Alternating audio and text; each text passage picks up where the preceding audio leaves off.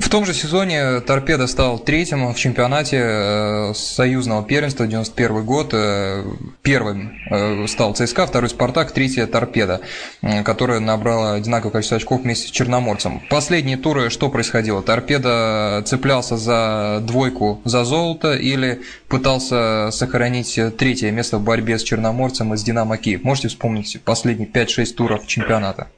Ну, какие были? То, что, естественно, каждая игра, игра на победу.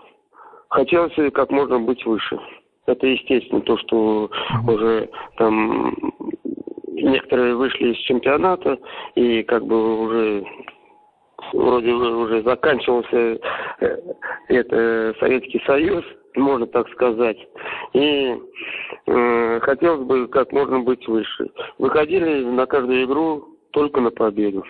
И э, по турнирной таблице должно быть всем нам как можно выше. Э, вообще, та команда, Сергей Николаевич, конца 80-х, начала 90-х, э, заканчивающий тогда Александр Полукаров, ну, как заканчивающий, в 30 лет, 31 он, в принципе, находился в таком уже сознательном рассвете. Сарычев, Гришин, Гицелов, молодой Шустиков, Тишков, вы, Шеренбеков была достаточно сильная команда. Третье место СССР и четвертьфинал Кубка покупка Wi-Fi, это был потолок для того поколения? Или вы знали и были уверены, что могли сделать что-то более значительное? Я считаю, мы должны быть выше. Мы должны были, э, вот я уже сказал, что вот с брендом э, в полуфинале сыграть. И, естественно, э, в чемпионате то, что э, мы вот тот год могли э,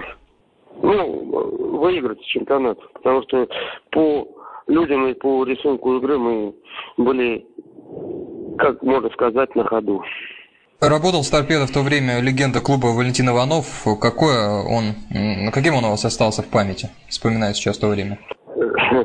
Ну, во-первых, он э, очень жесткий человек, э, это раз. Э, то, что справедливый, два, и то, что он очень хороший психолог то, что он мог э, добиться от игрока, что он хочет.